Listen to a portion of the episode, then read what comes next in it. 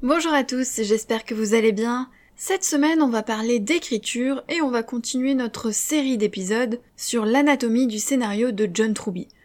Pour rappel, le mois dernier, j'ai partagé le premier épisode de cette série dans lequel je présentais le livre de John Truby, l'anatomie du scénario, comment devenir un scénariste hors pair, publié aux éditions Michel Lafon. Et on avait commencé avec la partie 1, le chapitre 1, dans lequel John Truby évoquait l'espace et le temps de l'histoire, et on avait vu notamment les différents mouvements de l'histoire, donc le récit linéaire, le récit en spirale, etc. Aujourd'hui on continue avec ce deuxième épisode, le deuxième chapitre, dans lequel John Truby nous parle de la prémisse. La prémisse, vous en avez forcément entendu parler puisque c'est un terme qui revient très souvent dans les conseils d'écriture, dans les méthodes d'écriture, et dans son livre, John Truby nous donne beaucoup de conseils pour pouvoir écrire une bonne prémisse et avoir du coup une base efficace pour écrire un roman. Alors la prémisse, c'est tout simplement l'histoire, donc votre histoire, formulée en une seule phrase. Le but n'est donc pas d'écrire un paragraphe, d'écrire une page ou autre, c'est une seule et unique phrase. Attention toutefois, John Truby nous explique que les auteurs ont tendance à commettre une erreur, qui est d'écrire une prémisse qui ne contient que le début de l'histoire et l'élément déclencheur et pas la suite. Selon lui, une bonne prémisse doit avoir trois éléments. L'événement déclenchant l'action, donc en fait l'élément déclencheur, une indication sur le personnage principal et une indication sur le dénouement de l'histoire. Donc pour lui, on ne s'arrête pas à l'élément déclencheur, on doit aussi prendre en compte le dénouement de l'histoire. Pour nous aider à écrire notre prémisse, John Truby a prévu 10 étapes. 10 étapes plus ou moins longues, hein, en fonction des étapes. Il y a des étapes qui vont prendre plus de temps que d'autres, mais en tout cas, il nous guide à travers 10 étapes. Première étape, c'est de se demander ce qui vous tient à cœur, ce qui compte pour vous. Il faut faire une espèce d'introspection, vous demander qui vous êtes, ce dont vous avez envie de parler, et il faudrait établir trois listes.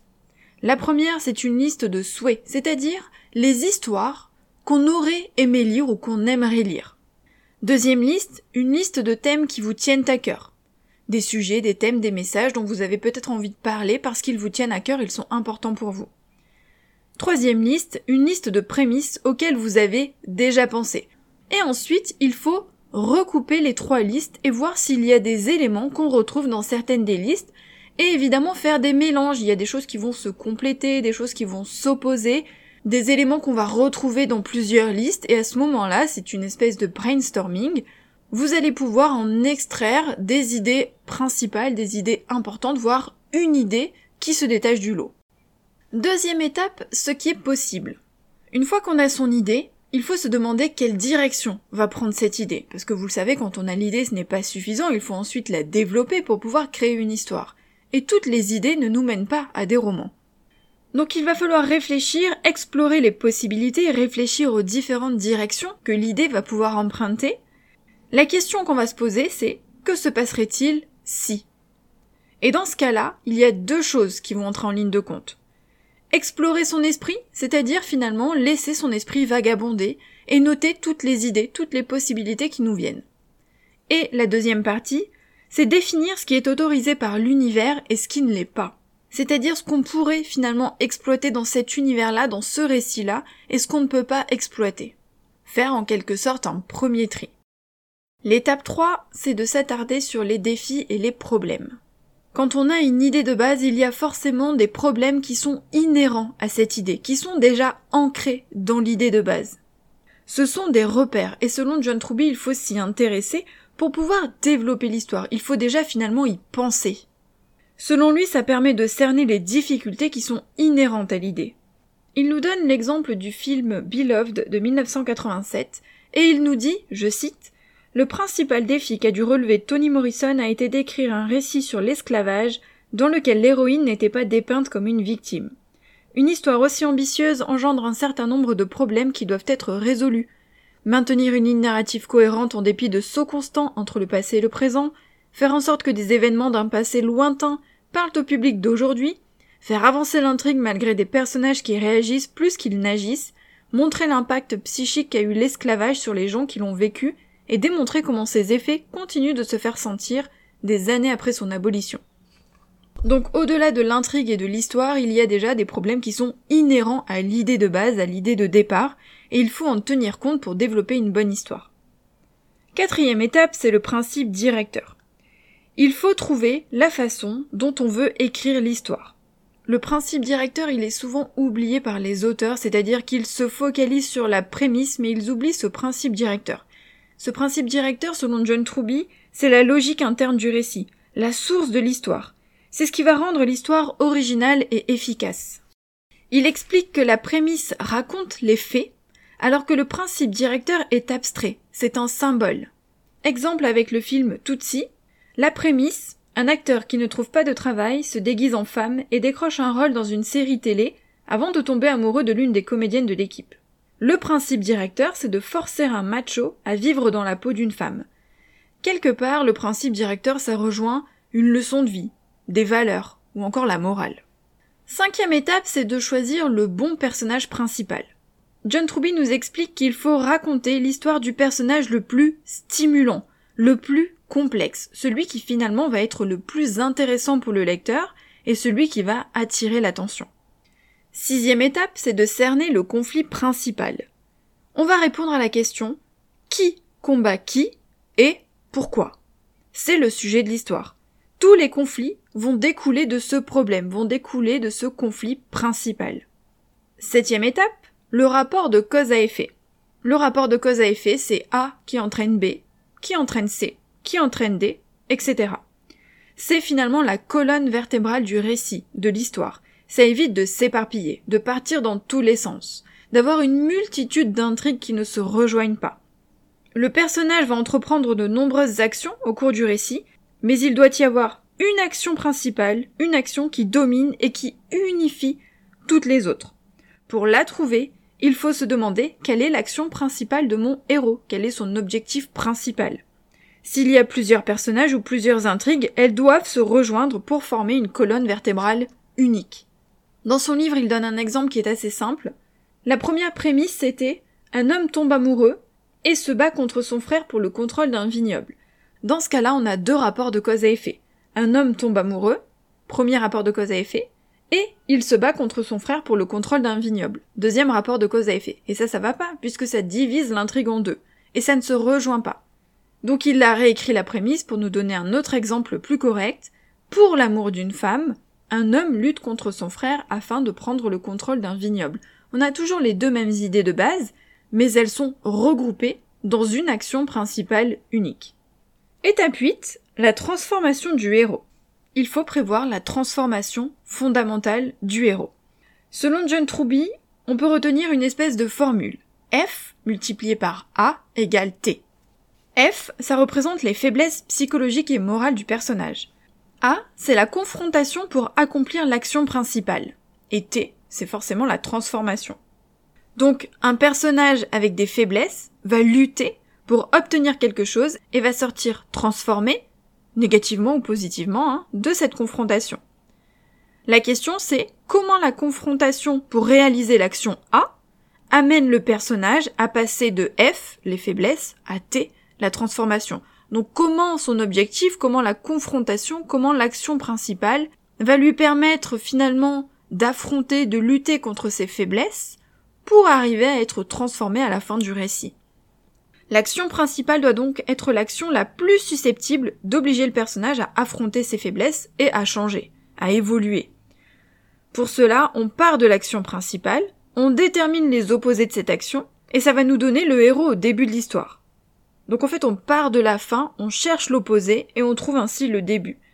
Les faiblesses et la transformation sont l'opposé de cette action. John Truby insiste vraiment sur cet élément. Selon lui, si les faiblesses sont similaires à l'action, le personnage ne fera que creuser ses faiblesses et restera le même du début à la fin, ce qui est logique. Il donne l'exemple du parrain, dans lequel le personnage au départ de l'histoire est un homme prudent et conventionnel, qui est loin du milieu de son père. L'action, ça va être la vengeance, puisque son père a été tué. Et donc à la fin, sa transformation, c'est qu'il va devenir un chef tyrannique, il va remplacer son père. Si on avait fait un personnage qui était très similaire à son père et qui était déjà revanchard dès le début de l'histoire, il n'y aurait pas eu de transformation. Alors que là, on part d'un personnage qui est prudent, conventionnel, isolé du reste de la famille, et qui va changer, qui va être transformé par l'histoire et par ce qui est arrivé à son père, et par les décisions qu'il va prendre évidemment. Étape 9, le choix moral du héros. Le héros doit souvent faire un choix moral à la fin de l'histoire. John Truby nous dit que c'est l'opinion de l'auteur sur la façon dont il faut agir dans le monde, le point de vue de l'auteur sur la morale qui est exprimé à travers ce choix moral. L'auteur va défendre sa vision de la vie par le biais des actions du personnage qui veut accomplir un objectif. Attention, il nous met en garde sur un élément important, c'est que le personnage va devoir faire un choix entre deux éléments positifs ou deux éléments négatifs et de préférence deux options égales.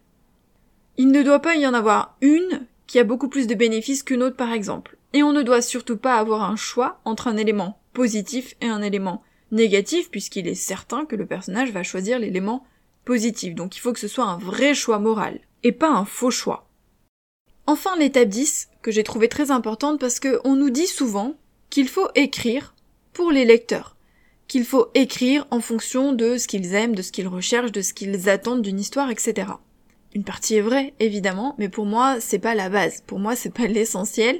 Et John Truby l'explique bien, il dit que il faut d'abord écrire ce qui vous tient à cœur en tant qu'auteur. Il faut écrire ce que vous aimez, ce que vous avez envie d'écrire. D'ailleurs, c'est la première étape de la prémisse.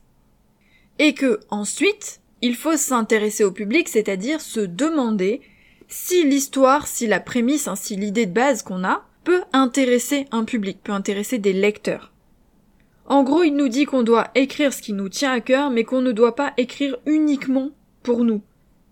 Donc il y a deux volets. Écrire ce qui nous plaît, ce qui nous tient à cœur, ce qu'on a envie d'écrire, et écrire aussi pour les lecteurs, c'est-à-dire se demander si ça peut vraiment les intéresser, parce que si on écrit une histoire qui ne nous intéresse que nous, et qui n'est pas susceptible du tout d'intéresser des lecteurs, à quoi bon la publier Comme je vous l'avais déjà dit dans l'épisode précédent, John Truby donne des exemples tout au long de ses chapitres, tout au long de ses explications.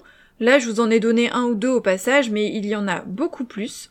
Et à la fin de chaque chapitre, il y a un exercice d'écriture et des questions-réponses. Ça, c'est une partie très intéressante que je vais pas relater dans les épisodes, puisque je vous invite simplement acheter le livre. Hein. Donc dans l'exercice d'écriture numéro 1, il reprend finalement les étapes avec des explications et il donne un exemple avec le film Tutsi.